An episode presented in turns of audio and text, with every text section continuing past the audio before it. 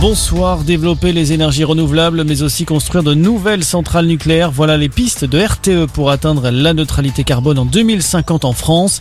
Après deux ans de travail, le gestionnaire du réseau électrique a remis aujourd'hui son rapport au gouvernement, un rapport dénoncé par Yannick Jadot. Le candidat écologiste à la présidentielle évoque une vision partielle et partiale fondée principalement sur une seule trajectoire d'évolution de la consommation électrique en France. Fin de citation. L'épidémie de coronavirus et cette question, le pass sanitaire pourra-t-il être prolongé jusqu'au 31 juillet? C'est une volonté du gouvernement, mais le Sénat n'y est pas favorable. Les sénateurs comptent en effet exclure du projet de loi voté il y a quelques jours à l'Assemblée toute prolongation du dispositif après le 28 février. Plusieurs amendements ont été déposés dans ce sens aujourd'hui. Émotion et recueillement aujourd'hui à Creil, dans l'Oise. Une centaine de personnes se sont rassemblées deux ans après le meurtre de Shaina, une adolescente de 15 ans poignardée puis brûlée vive alors qu'elle était enceinte.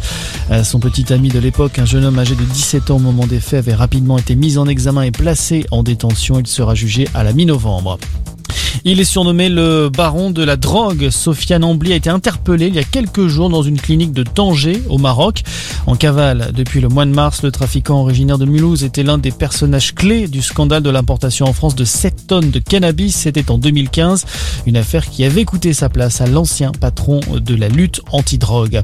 Un mot de sport, le rugby. Antoine Dupont désigné capitaine du 15 de France pour la tournée d'automne des Bleus. Le Toulousain prend le brassard à la place de Charles Olivon, blessé et d'ores et déjà forfait pour cette série de trois matchs. Premier rendez-vous le 6 novembre, ce sera face à l'Argentine. Enfin, le prix féminin du roman français attribué à Clara Dupont-Mono pour son livre S'adapter, paru aux éditions Stock.